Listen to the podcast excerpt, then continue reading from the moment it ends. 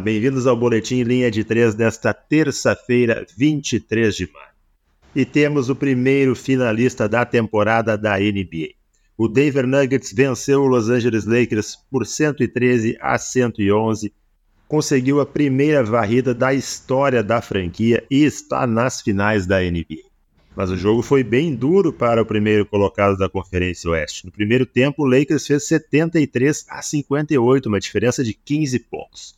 Porém, durante o terceiro período, essa diferença derreteu. Denver Nuggets fez uma parcial de 36 a 16.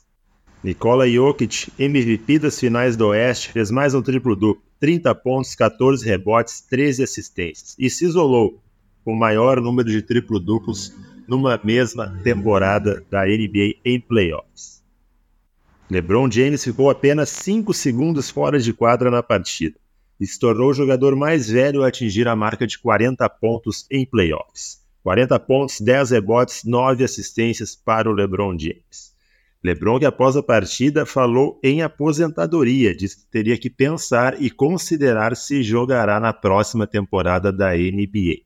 Certamente na off-season vamos ter muito assunto sobre isso. Tem algumas pessoas já dizendo que o LeBron pararia por um ano para depois voltar e jogar com o filho.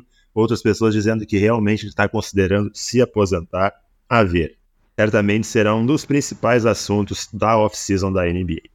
Destaque também para o trabalho do Michael Malone, treinador do Denver Nuggets. Há oito anos é treinador de Denver e levou pela primeira vez da história o Nuggets para as finais da NBA. E hoje à noite saberemos se teremos a segunda varrida em finais de conferência. Miami Heat contra Boston Celtics, Miami liderando por 3 a 0.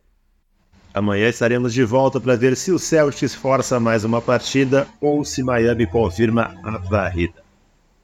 Grande abraço e até lá.